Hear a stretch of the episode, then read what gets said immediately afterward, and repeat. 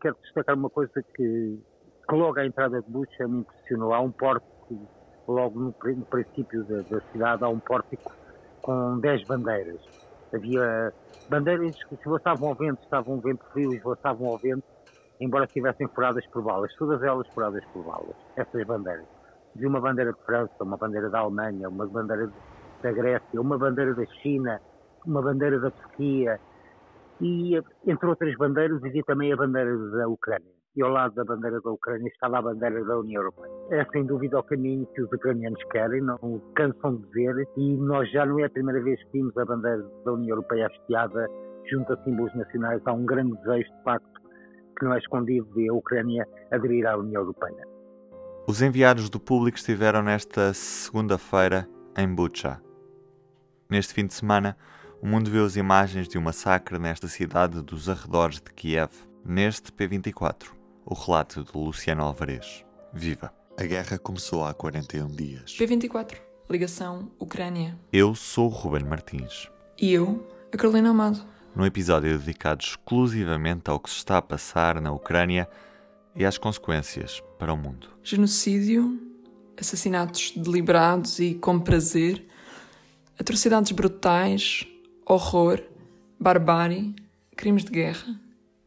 São palavras usadas por representantes europeus para descrever o massacre em Butsha, cidade tomada pelas forças russas, carniceiras e assassinas, como lhes chamou Zelensky. Vamos até à Ucrânia, onde estão lá os enviados especiais do público, Miguel Manso e Luciano Alvarez, que está comigo ao telefone. Paramos com um cenário de destruição, um cemitério de carros civis e de blindados logo a começar no princípio da cidade e estender-se por, toda, por todas as estradas e ruas.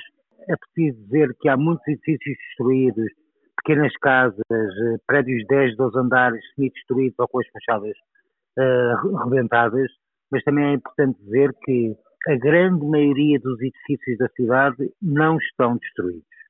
Há de facto um bom número, mas a grande maioria, principalmente os grandes edifícios de habitação, não estão destruídos. Há sinais de terror por todo lado. Os corpos que chocaram o mundo estendidos pela rua, disseram os soldados, já foram recolhidos e transferidos para a morgue de, de, de Kiev, mas, mas encontramos outro sinal terrível da guerra encontramos três uh, valas comuns situadas nas traseiras, no jardim, no jardim, das traseiras da Igreja Ortodoxa de Santo Andrew, onde o padre dessa paróquia, o padre Alavino, nos contou que ali foram enterradas centenas e centenas de pessoas.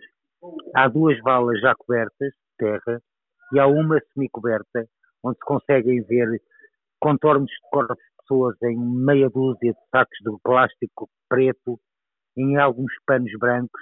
Há uma mão que rompe pela terra do, de, de, um morto, um cenário terrível que o próprio padre Alazim diz que não sabe como é que há de escrever. O padre diz-nos que a primeira vala foi aberta a 27 de fevereiro, portanto, quatro dias logo depois da invasão, e conta-nos o páraco que nesse dia uma, uma máquina, ele chama-lhe uma máquina, deve ser uma escavadora, abriu um buraco depois veio uma caminhonete e foram despejadas lá para dentro, como se fossem lixo, citando o padre, dezenas de corpos de pessoas. Diz o padre que depois desses corpos terem sido despejados para dentro da primeira vala, ainda houve soldados que dispararam tiros contra eles. Conta que depois de uma semana depois, veio novamente essa máquina, veio novamente uma caminhonete, abriu uma nova vala e despejou mais corpos lá para dentro. Diz o padre ainda que taparam a primeira vala e deixaram a segunda ainda aberta. Há quatro dias, conta, fizeram mais uma nova vala e nessa vala que ainda não foi coberta, em só é então possível ver dezenas de corpos em sacos de plástico, num cenário terrível, no maior terror que uma guerra nos pode revelar. Esta localidade, Luciano, para percebermos, serviu também muito de tampão àquilo que era a defesa da capital Kiev, ou seja, os russos não chegaram tão próximos da capital, também muito por causa destas zonas de tampão. Como é que tu consegues descrever esta, esta localidade? Sim, sem dúvida, esta e outras. Nós, nós, esta, Irpin e outras localidades formaram todas elas um tampão de, de, de que, impedir, que, impediram os soldados russos de, de chegarem ou tentarem chegar à, à capital Kiev. Uh, Irpin parece que nós entramos, quando saímos de, quando saímos de Bucha ainda entramos em Irpin, no princípio de Irpin, e Irpin parece mais destruída, parece mais arrasada, muito mais arrasada do que Bucha. Uh, talvez porque fique primeiro na linha da frente de, de, de, combate. As duas cidades estão separadas por 3, 4 quilómetros, não mais, e, e Irpin fica na primeira linha, portanto fica na frente de Bucha. E por isso talvez tenha sido mais arrasada do, do, do, do que Bucha. Mas estas cidades foram de facto tampão para, para o avanço russo, que hoje sabemos que desejariam que fosse rápido e não foi, foi travado em várias frentes, e algumas delas aí nestas cidades. Uh, são cidades destruídas.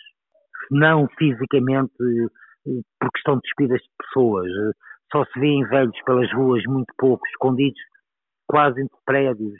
É um cenário tenebroso. Hoje, hoje viram-se muitos carros, eu, segundo nos contaram, um número anormal de carros, porque havia muitos carros militares e havia também dezenas e dezenas de carros jornalistas que entraram hoje por estas cidades para contar o que podiam ver. Luciano, nesta segunda-feira o, o, presidente ucraniano Vladimir Zelensky foi a também, Bucha. Também esteve, também esteve de visitar a Bucha. Chegaste a cruzar com ele, nem por isso? Não, não, não, não nos cruzámos com ele. Quando nós chegámos, ainda um pouco antes do almoço, acho que já tinha saído, não nos chegámos a cruzar com ele nem com a sua comitiva. Uhum.